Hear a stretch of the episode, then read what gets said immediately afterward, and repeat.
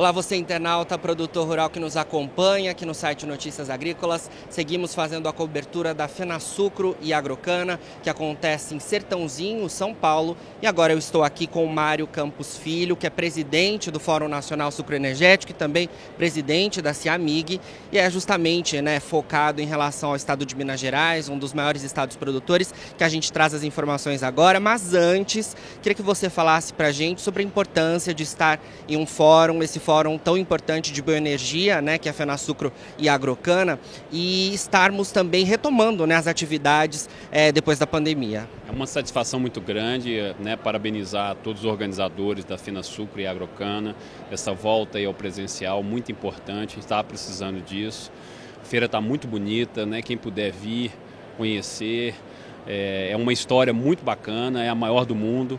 Então é um pouco né, do nosso, do, da força do nosso setor, que não é só a produção, também é a indústria de base, é a indústria de máquinas, equipamentos, para que todo, né, nós somos uma cadeia muito extensa, uma cadeia de muito valor. Exatamente. Eu costumo sempre falar, né, Mário, que o setor sucroenergético tem inovações diversas, inovações que a gente vê é, que já são realidade hoje, que foram apresentadas nos últimos anos aqui na FenaSucro, mas tem diversas outras oportunidades e a bioenergia é uma das principais delas, né? É, sem dúvida, né? Eu acho que nós, nós temos esse conceito dentro do setor de produção de energia renovável, né? A gente tem o etanol, tem a bio, bioeletricidade, agora o biogás crescendo bastante, né? Com muito, muito projeto sendo anunciado. Então acho que e assim dentro do contexto né, mundial de descarbonização, então sem dúvida trazer a gente não, não traz só o Brasil para Sertãozinho, né? Eu acho que a gente traz é, o mundo inteiro, né? O mundo sucroenergético, o mundo da bioenergia tem um olhar sobre essa cidade durante essa semana. Então é muito importante a gente ter essa feira e, e sem dúvida é uma satisfação muito grande estar aqui. Com certeza. E o estado de Minas Gerais representado por aqui. Queria que você falasse um pouco para a gente é, em relação ao estado, né? É, um dos maiores estados produtores. A gente conversou é, nos últimos meses, a gente falava em relação às expectativas mais positivas para essa nova temporada. Queria que você atualizasse o cenário para a gente. É, é, muito. Ó, fazer um balanço né, dos últimos quatro anos. Nós tivemos duas reativações de usina.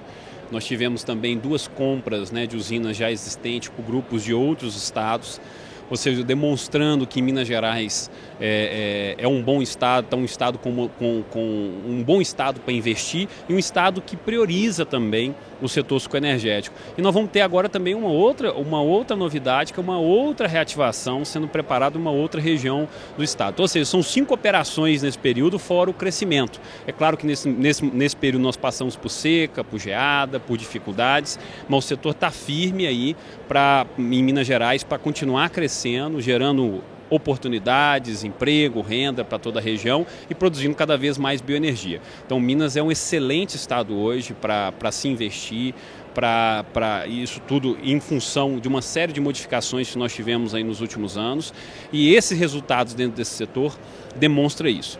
Nas últimas semanas foi anunciado também um projeto de biogás, é o primeiro do, do estado, então é uma satisfação muito grande a gente conseguir e poder fazer parte disso. E eu acho que demonstra, é, para demonstrar como o Estado incentiva o setor, hoje nós temos a menor alíquota de CMS do Brasil. Tá, ICMS já está no tratado, é 9,29%. Ou seja, a gente realmente tem que comemorar é, esse Estado e dentro dessas transformações tributárias que nós tivemos nos últimos meses, é uma conquista muito grande.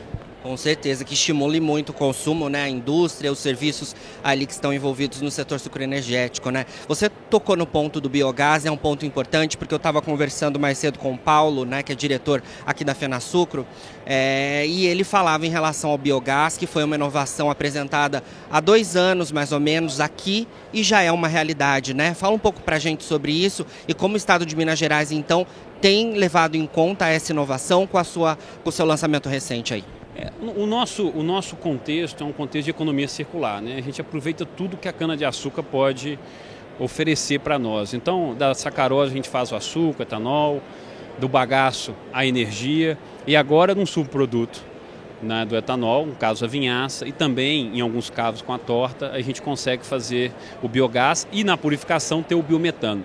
Eu acho que é um, é um mercado promissor, a gente tem que pensar não só na venda desse produto e também não só na geração de energia, mas também na utilização desse produto na nossa frota. Né?